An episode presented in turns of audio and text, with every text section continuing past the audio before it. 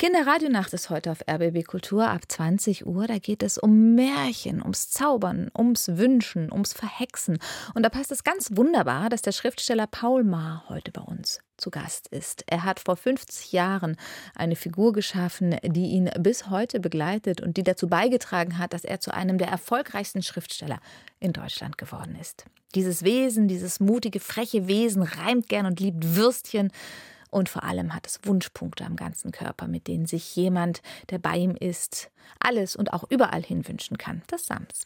Mit den Geschichten von Sams ist Paul Maar berühmt geworden, aber er hat auch Dutzende andere Bücher und Theaterstücke geschrieben. Er malt, er tritt mit Freunden als Vorleser auf und am 13. Dezember wird Paul Maar 85 Jahre alt. Und es gibt auch eine neue Sams-Geschichte von ihm. Herzlich willkommen, Herr Maar. Wie schön, dass Sie sich Zeit genommen haben für uns auf RBB Kultur. Dankeschön. Haben Sie sich denn mit der neuen Sams-Geschichte, die heißt Das Sams und die große Weihnachtssuche, auch ähm, selbst beschenkt?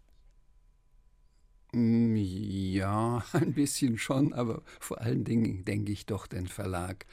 Denn die Geschichte war ganz ungeplant. Ich sollte für eine Weihnachtsanthologie eine kurze Geschichte schreiben, vielleicht sechs bis acht Seiten war die Vorgabe. Ich dachte, dann könnte ich vielleicht äh, das Sams Weihnachten feiern lassen und schrieb und achtete nicht auf die Seitenzahl. Irgendwann schaute ich unten links auf den Computer, ach, ich bin schon auf Seite 12. Da müsste ich jetzt vier Seiten äh, streichen. Vielleicht mache ich das Gegenteil, ich schreibe weiter. Und als ich so auf Seite 25, 30 war, dachte ich, na, Jetzt frage ich mal im Verlag, ob sie nicht ein neues Samsbuch haben wollten und die jubelten und dann habe ich das neue Samsbuch geschrieben. Eigentlich fast ein Zufall, dass das entstanden ist. Ich habe sie gerade vor mir liegen. Das sind, ja, ich sage es Ihnen genau, 169 Seiten dann geworden. Ja. Mit eigenen Zeichnungen von Ihnen. Dazu komme ich mhm. noch später. Ja, ja, wenn, man die, ja. wenn man die abzieht, sind es 150. Weil die, weil die Illustrationen ja auch Platz wegnehmen. Aber sie sind wunderbar. Ähm, sie hatten sich ja eigentlich nach neun Geschichten vom Sams schon verabschiedet, wenn ich mich richtig erinnere. Aber dieses ist jetzt nun die elfte Sams-Geschichte. Ähm, hatten Sie das Sams denn vermisst auch? Ein bisschen schon. Ähm, es ist so, das Sams ist mir so nah, seine Sprache, seine Reimereien, seine Wortumkehrungen, äh, dass ich im Grunde genommen noch mindestens fünf neue Sams-Bücher schreiben könnte. Nun will ich aber nicht nur als der Sams-Autor wahrgenommen werden und äh, versuche dazwischen auch noch andere Bücher zu schreiben und äh, nicht den Markt mit lauter neuen Sams-Büchern zu überschwemmen. Aber wie gesagt, äh, es fällt mir leicht, Sams-Geschichten zu schreiben. Hm. Zu den anderen Büchern möchte ich später noch kommen. Jetzt wollte ich beim Sams noch bleiben. Ist es denn ähm, auch ein Begleiter, den Sie sich selbst mal gewünscht haben? So ein Sams? Hm, wahrscheinlich, wenn ich als Kind gewusst hätte, dass es das Sams gibt, hätte ich mir sehr ein Sams gewünscht. Denn ich hatte manchmal Schwierigkeiten in meiner Kindheit mit einem überstrengen Vater und mit äh, Wohnungswechseln, wo ich dann in eine neue Schule kam und dann nicht akzeptiert wurde.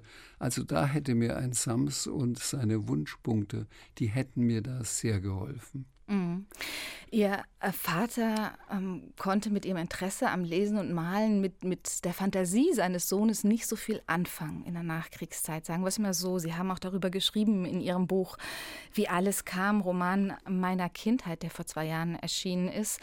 Ähm, er hatte ihnen auch verboten, Bücher zu lesen. Ähm, wie erklären Sie sich denn die Kraft, dass Sie dann trotzdem Schriftsteller geworden sind? Vielleicht das Wort trotzdem enthält das Wort trotz. Vielleicht habe ich aus, vielleicht habe ich aus Trotz geschrieben. Wenn wir nochmal auf das Sams gucken und diese fabelhafte Einrichtung mit den Wunschpunkten. Das Sams selbst, das kann sich ja nichts allein wünschen. Damit der Wunsch auch ähm, gleich in Erfüllung geht, braucht es immer jemanden, der sich etwas wünscht. Ja. Und wenn meine Kinder das Sams lesen, wir haben jedes einzelne Buch, da leiden sie jedes Mal sehr, wenn jemand einen Wunsch verschwendet. Denn mit jedem Wunsch werden die Wunschpunkte weniger. Da muss man dann bestimmte Dinge tun, um das Sams wieder mit Punkten aufzuladen. Zum Beispiel samstags ja. bei Vollmond auf einem Dachgiebel sitzen und Gatzmas rufen, Samstag rückwärts. Wissen ja. Sie denn doch, in welcher Situation Ihnen das eingefallen ist? Also an die Situation kann ich mich eigentlich nicht genau erinnern. Höchstwahrscheinlich saß ich an meinem Schreibtisch vor meinem Laptop und dachte, ah, eine tolle Idee. Gleich aufschreiben. ist ein bisschen so, weil Sie mein Alter angesprochen haben. Früher war das so, dass meine Ideen vorauseilten und ich hinterher hetzen musste, um sie äh, einzuholen und alle aufschreiben zu können. Im Moment ist es leider so, dass ich da sitze und warte und sie kommen schleppend hinterhergelaufen. Also im Alter sprudelt die Fantasie, kann ich warnend sagen an äh, andere Autoren, die jetzt vielleicht erst 40 oder 50 sind. Im Alter musst du akzeptieren, dass die Ideen nicht so sprudeln, sondern eher schleppend daherkommen. Und wenn wir jetzt nochmal zurückschauen, wo äh, Sie den Ideen hinterherhetzen mussten, wie haben Sie die denn eingefangen? Hatten Sie immer so ein Notizbuch dabei oder? Ähm, ja, ja, ja. Ich hatte tatsächlich so ein Notizbuch und oft kamen mir Ideen sogar, wenn ich zu einer Lesung eingeladen war und mit dem ICE zurückfuhr noch ein bisschen äh, gewissermaßen euphorisiert durch die Tatsache, dass die Kinder genau an den Stellen gelacht äh, haben, die ich mir vorgestellt habe und dass ich so viele Bücher zu signieren hatte. Und da habe ich dann immer gleich ein Papier im IC herausgenommen. Ich habe möglichst immer einen, Tisch äh, einen Platz mit Tisch genommen und da entstanden ganz viele Notizen und auch kleine Gedichte. Nun haben Sie gesagt, ähm, mir im Vorgespräch verraten, dass Sie, wenn Sie schreiben, immer Klaviersonaten von Franz Schubert hören. Ja. Was macht der Schubert mit Ihnen? Ich liebe Schubert, ich liebe seine Klaviersonaten. Ich finde das so eine reine Musik, äh, die man genießen kann. Und äh, wenn ich äh, schreiben will und in einer sage ich mal, in einer unentschiedenen Stimmung bin. Nicht gerade gut gelaunt, nicht unbedingt schlecht gelaunt. Und dann äh, schiebe ich mir eine CD mit Schubert-Sonaten äh, in den CD-Player, wie man neuerdings sagt. Bisschen hasse ich eigentlich die ganzen Anglizismen, aber das lässt sich nicht umgehen.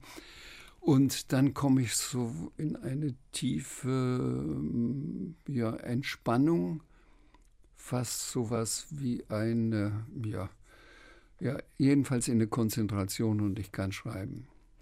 Bei dem Schubert fällt mir oft auf, das, das macht ja viele Musik, aber bei ihm ist es auf, folgt es dicht auf dicht. Er wechselt ja ganz schnell zwischen hell und dunkel, zwischen Licht ja. und Schatten. Ja, also eigentlich ist er ein Melancholiker, muss man sagen.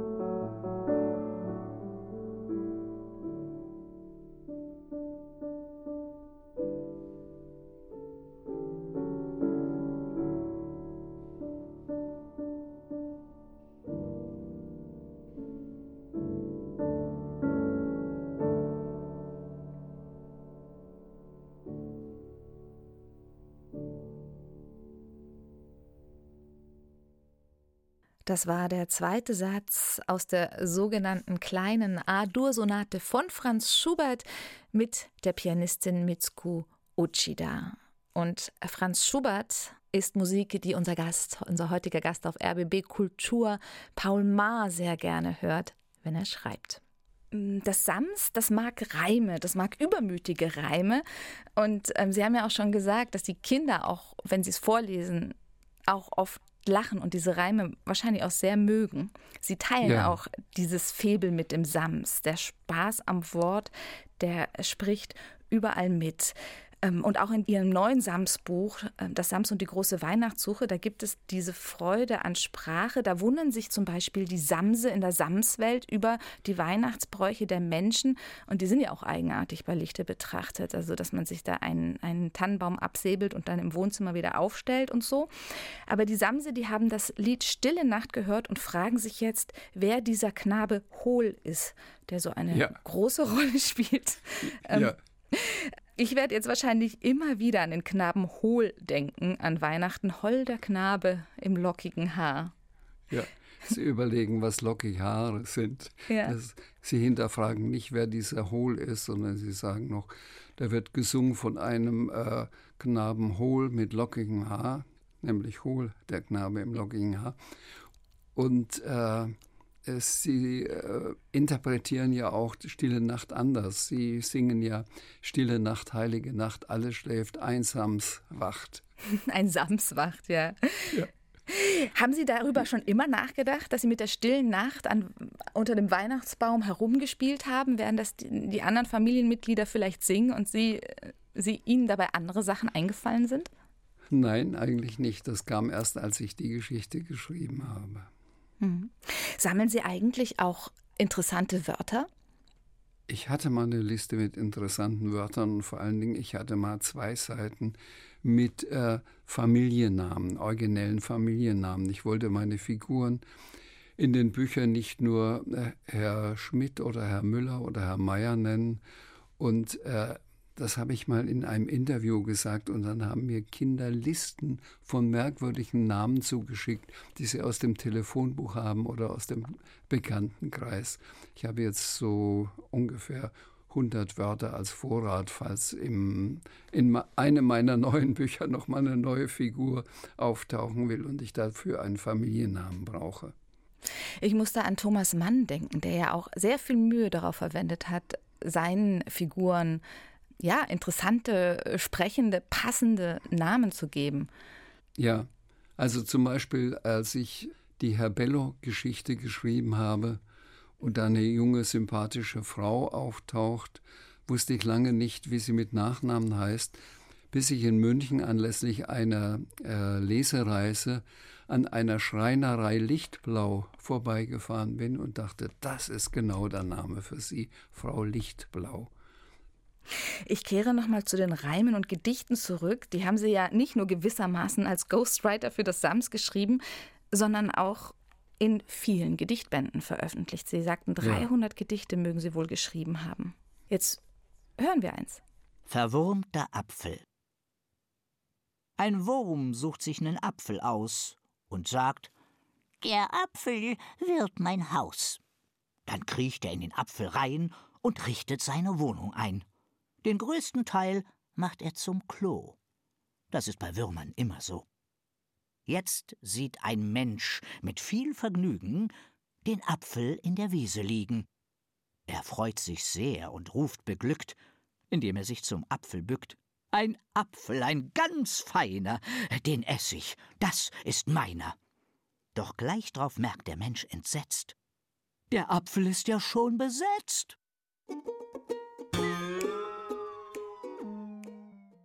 Herr Maar, können Sie sich ja, an dieses ja. Gedicht erinnern? Ja, kann ich. Anlässlich eines verwurmten Apfels, den ich aufgeschnitten habe. Da war Ihnen dann äh, schon wieder was eingefallen aus dem, ja. aus dem Nein, Alltag. Friedrich Rückert, ähm, der ja auch in Schweinfurt äh, gelebt hat, wo ich herkomme, auch Franke war, der sagt mal von sich, er hat einen Reimzwang dem er nachgeben muss. Ich habe das Gefühl, ich habe das auch ein bisschen wie dieser große Friedrich Hügert. Ich muss ununterbrochen reimen. Also heute Morgen zum Beispiel habe ich gesehen, ich habe da ein Instrument, das habe ich gar nicht beachtet bis jetzt, weiß gar nicht, ob mir das jemand geschenkt hat oder ob ich das irgendwann mal gekauft und vergessen habe. Ein Nasenhaarschneider. Da habe ich sofort ein Gedicht gemacht mit Nasenhaarschneider. Der Nasenhaar schneidet und das Nasenhaar leidet und so weiter. Nasenhaarschneider ist ja auch schon wieder so ein herrliches Wort. Ja. Da ja. geht ganz viel auf. Herr Ma, Ihre Tochter Anne, die hatte mal über Sie geschrieben, das ist noch gar nicht so lange her, die hatte geschrieben, es mache sehr viel Spaß, mit Ihnen, mit Ihrem Vater an etwas gemeinsam zu arbeiten. Damals ging es um ein Theaterstück, das sie zusammen, ähm, an dem Sie zusammengearbeitet hatten. Und Ihre Tochter schrieb, Sie, Herr Ma, seien gefühlt zwölf Jahre alt. Was hat Ihre Tochter wohl gemeint? Die meint, dass ich das innere Kind nie Erich Kästner sagt, manche Menschen legen ihre Kindheit ab wie einen alten Hut. Also ich habe diesen Hut nie abgelegt. Ich kann mich sehr, sehr gut an meine Kindheit erinnern, an die Freuden, die ich hatte, an die Glücksmomente, die waren nicht häufig, aber trotzdem gab es sie, aber auch an die Verstörungen und an äh, das Unangenehme, was ich manchmal empfinden musste. Also ich bin oft, besonders beim Schreiben, fast meditativ tief in meiner Kindheit drin. Hm. Ihre Kindheit, das schreiben Sie ja auch in ihr, dem Roman Ihrer Kindheit, wie alles kam, heißt das Buch, die war nicht durchgehend äh, glücklich. Ähm, ihre Mutter ist bald nach der Geburt gestorben und als ihr Vater aus der amerikanischen Kriegsgefangenschaft zurückgekommen war, hat er sie vom Land geholt und ist mit ihnen und der Stiefmutter in die Stadt gezogen nach Schweinfurt. Er hatte kein Verständnis für, für ihre Fantasie, für ihre Lust am Zeichnen, am Lesen, für die Zartheit des Sohnes. Der Vater war gewalttätig. Ähm, wie, wie denken Sie heute an die Zeit zurück? Naja, ich habe im Buch, wie alles kam, vielleicht ein zu negatives Verhältnis also äh, zu meinem Vater beschrieben. Im Nachhinein kann ich viel von ihm verstehen. Und nachdem ich Feldpostbriefe gefunden habe, die gewissermaßen im Nachlass meiner Mutter mir äh, weitergegeben wurden, wo er sich äh, sehr liebevoll über seinen kleinen Sohn äußert und dass er sich freut, ihn zu sehen, äh, hat sich mein Vaterbild doch etwas äh, gewandelt und ist äh, freundlicher geworden. Äh, er meint natürlich, er meinte natürlich sein vierjährigen Sohn, den er in Erinnerung hatte, als er in den Krieg musste und dann in Gefangenschaft kam. Und er kam zurück, da war da ein ihm unbekannter, ich weiß, ich schätze elfjähriger, der die Mutter fragte, wer ist denn der Mann so ungefähr? Und er sagte, und das ist also der kleine Paul, aha. Mhm. Ja. Und dann mussten wir uns aneinander gewöhnen. Äh, es ist wahrscheinlich ja auch ähm, ihm viel geschehen. Er wird viel gesehen haben im Krieg. Das ja, und viel mhm. erlebt haben und viel Frustrierendes auch, mhm. oder ja. Sie haben mal gesagt, Autor wird man durch eine extreme Kindheit. Astrid Lindgren zum Beispiel, die hatte eine glückliche Kindheit und dann wurde es schwer für sie, als sie alleinerziehende Mutter wurde. Sie hat sich gewissermaßen ihre Kindheit in den Büchern zurückgeholt. Ähm, und Janosch, der hatte eine grauenhafte Kindheit und der hat wohl in seinen Büchern die Kindheitserinnerungen nachgeholt, die er nie gehabt hat. So haben Sie es mal beschrieben. Wo mhm, verorten ja. Sie sich, Herr Ma? Ähm, vielleicht doch mehr in der Mitte. Ich hatte, als meine Mutter, meine Stiefmutter, während des Zweiten Weltkriegs aus der oft bombardierten, äh, zerstörten Stadt Schweinfurt endlich zurückgezogen ist zu ihren Eltern aufs Land, da hatte ich da eine geradezu idyllische, harmonische Kindheit mit vielen Freunden. Also mein Freund Ludwig, den ich Lud genannt habe, weil damals die Kinder im Dorf alle in der Nazizeit äh, Namen hatten, wie die prominenten Nazis, die hießen alle Adolf oder Wilhelm oder mhm. Hermann. Äh, und ich war der einzig Einsilbige. Und da habe ich meinen Freund Ludwig gefragt, darf ich dich Lud nennen? Dann sind wir die beiden, die nur einen, äh, eine Silbe im Namen haben. Und er hat es erlaubt und vor kurzem habe ich seinen 80. Geburtstag mit ihm gefeiert. Wir sind immer noch befreundet. Ich war also da auf dem Land, in dem Dorf, in dem ich bei meinen Großeltern groß geworden bin oder einige Jahre gelebt habe und habe mit Freuden gesehen, dass die anderen Dorfbewohner ihn Lut genannt hatten. So, mein mhm. Name hat sich durchgesetzt. Also Sie hatten den Lut als Freund. Hatten Sie denn eigentlich als Kind auch einen imaginären Freund? Mm, nicht unbedingt. Nein, ich hatte keinen Freund, aber ich äh, bin immer, wie meine Mutter sagte, oft aus dem Mustopf gekommen. Das heißt, ich habe überhaupt nicht die Realität, die Wirklichkeit um mich herum wahrgenommen, weil ich irgendwo saß, vielleicht auch stand, äh, scheinbar irgendwas gekritzelt oder geschrieben habe, aber in Wirklichkeit in einer Traumwelt war und äh, mit einem Mustang über die Prärie geritten bin oder äh, irgendeine Rittergeschichte nacherlebt habe. Also ich habe, ich war so ein Tagträumer. Hm. Sind Sie immer noch ein Tagträumer? Nee, jetzt äh, nutze ich das aus. indem ich meine Träume sofort aufschreibe. Herr Ma, Sie haben mir im Vorgespräch, haben Sie uns verraten, dass Sie gerne Jazz mögen. Und wenn Sie sich was wünschen könnten hier in unserem Programm, dann wäre das Jazz. Denn Sie mögen Jazz. Wie ist es dazu gekommen? Das sind persönliche Bezüge. Also ich habe mal gearbeitet für die äh, Schallplattenfirma ECM und habe dort ganz viele der damals sehr, sehr bekannten aktuellen Musiker kennengelernt und fotografiert. Also das war Keith Jarrett, Jan Garbarek, Jack DeJohnette, Dave mhm. Holland, also die ganzen ähm, Jazzgrößen der 80er Jahre, die habe ich alle fotografiert, weil ich, äh, wie gesagt, Musikerfotos machte. Ich habe auch ein, ein oder zwei Schallplattencover äh, gestalten dürfen und äh, ja, dadurch hatte ich eine starke Beziehung zu ihnen und war auch dabei, wenn sie im Tonstudio Bauer in Ludwigsburg ihre Aufnahmen gemacht haben, improvisiert haben und habe so eine warme Beziehung zu ihnen gehabt, fast wie ein Kind, das von mhm. seiner Mutter immer Geschichten erzählt bekommt und deswegen Geschichten einfach schön findet, weil es sich verknüpft, diese Erinnerung. Da war ich ganz nah bei Mama und sie hat nicht ferngesehen und hat auch nicht äh, Staub gesaugt, sondern sie war für mich da und hat mir eine Geschichte erzählt. Mhm. So habe ich ein warmes Gefühl, da war ich ja da und das habe ich gesehen. Mhm. Und dann hat der Manfred Eicher, der Produzent, gesagt, äh, nee, diese Improvisation war noch nicht so ganz gut, versucht nochmal das Gleiche, aber ein bisschen stärker in die andere Richtung. Also da bekommt man ein starkes Gefühl für Jazz. Und Sie haben sich jetzt einen bestimmten Saxophonisten gewünscht. Also wir hören jetzt Jan Gabarek, der oft bei mir zu Hause war. Es gibt viele Fotos von ihm bei mir im Lehnstuhl äh, in den Pausen zwischen seinen Aufnahmen. Und Jan Gabarek spielt jetzt aus der CD mit dem Titel Visible World das Stück The Creek. The Creek ist, glaube ich, ein amerikanisches Wort für ein ausgetrocknetes Flussbett, mhm. glaube ich. Gucken, ob wir das hören können.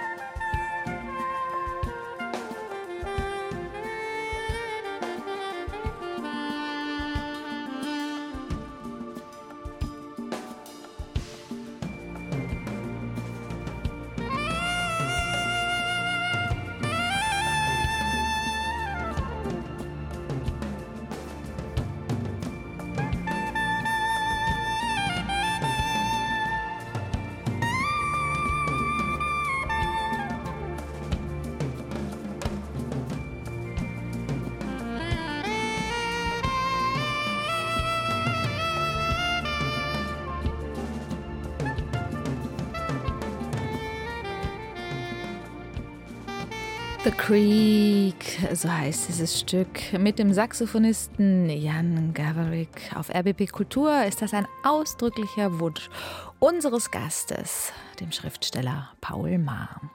Paul Maar feiert im Dezember seinen 85. Geburtstag und wie er uns gerade erzählt hat, hat er sich mit dem neuen Sams-Buch, das gerade erschienen ist, auch selbst ein Geschenk gemacht, das Sams und die große Weihnachtssuche. Aber Paul Maar hat ja nicht nur das Sams geschrieben, sondern zum Beispiel auch Der tätowierte Hund oder Lippels Traum oder Herr Bello und das blaue Wunder. Das alles sind Geschichten, die sehr fantastische Momente haben. Manchmal sind sie ganz kafkaesk, wie in Herr Bellos Traum. Da wird zum Beispiel ein Hund durch einen blauen Wunderdünger zum Menschen. Nicht nur die Kinder lieben das, ich auch. Vor dieser Sendung hat Paul Maar uns im Haus des Rundfunks besucht und ich habe ihn danach gefragt, ob er denn Kinder im Kopf hat, wenn er solche Geschichten schreibt. Nein, eigentlich nicht. Ähm, ich schreibe die Geschichten für mich selbst, für das Kind in mir. Ich schreibe gewissermaßen die Geschichten, die ich als Kind gerne gelesen habe. Dann schicke ich sie an den Verlag, wollt ihr sie haben und ihr dürft bestimmen, Außen gibt es dann immer so Punkte auf dem Buchrücken, äh, die dem Buchhändler zeigen, das ist ein Buch eher für Achtjährige, für Zehnjährige oder für Zwölfjährige. Und ihr dürft dann entscheiden, wenn ihr das gelesen habt, wie viele Punkte ihr dem Buch gibt. Äh, das habe ich mir eigentlich nicht überlegt beim Schreiben. Nur wenn ich Erstlesebücher schreibe, also ausdrücklich Erstlesebücher, dann versuche ich natürlich kurze Sätze zu machen. Äh, komplizierte Wörter zu vermeiden. Mhm. Also da habe ich ein Konzept, aber ansonsten schreibe ich drauf los. Haben Sie denn eine Botschaft an Kinder oder können Sie im Nachhinein eine Botschaft herauslesen? Ach naja, wenn ich zum Beispiel an die Botschaft der Sams-Bücher denke, die ja nicht so vordergründig ist, da denke ich natürlich an den Herrn Taschenbier, der schüchtern ist, kontaktgestört, sich nichts traut. Oder sein Sohn Martin Taschenbier genauso. Der hat das von seinem Vater, die Schüchternheit geerbt.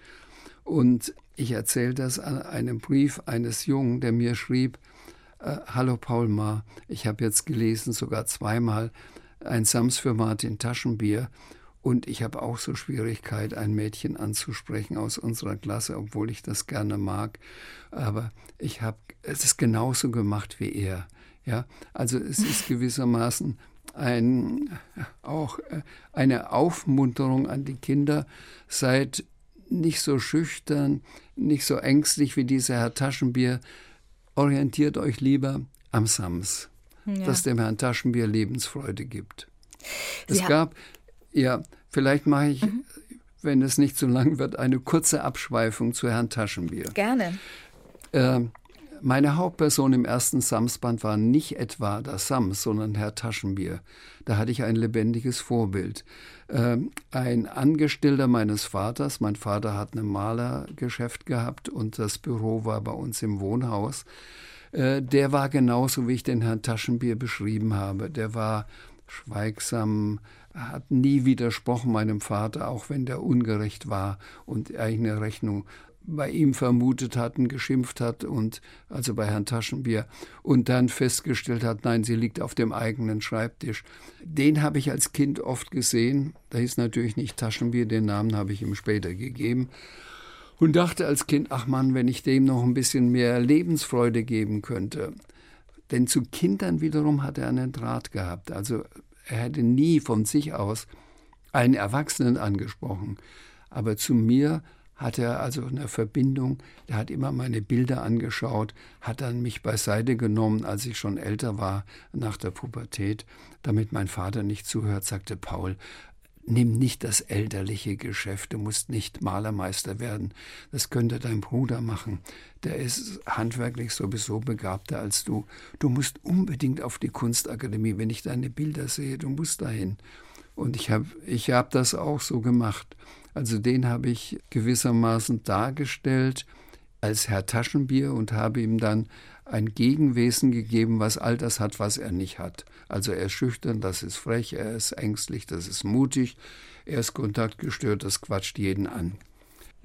Sie haben mal auf die Frage, Herr Ma, äh, geantwortet, was ein gutes Kinderbuch ausmache. Es brauche entweder eine spannende oder witzige Handlung, es ähm, muss eine Identifikationsfigur geben und der Spannungsbogen muss stimmen und es sollte Wert auf Sprache gelegt werden. Damals, ja. als Sie Ihr erstes Kinderbuch geschrieben hatten, 68 der tätowierte Hund und dann 73 das erste Samstern, da gab es noch nicht ganz so viele Kinderbücher. Jetzt gibt es sehr, sehr viele. Schauen Sie sich ja. die an? Nein, eigentlich nur, wenn ich lese, dann lese ich Bücher, die für Erwachsene geschrieben mhm. sind, Romane. Ich schaue mir eigentlich nur Bücher an von äh, Kolleginnen, die ich kenne, also etwa fast alles von Kirsten Boje, weil mhm. wir privat befreundet sind. Und es interessiert mich einfach, was sie so macht oder was sie schreibt. Zum Beispiel und, den äh, Ritter äh, Trenk geschrieben hat, das sage ich jetzt für unsere Hörer, ja. Kirsten Boye und ähm, ja. zahlreiche schöne Kinder, Kinderbücher von ihr.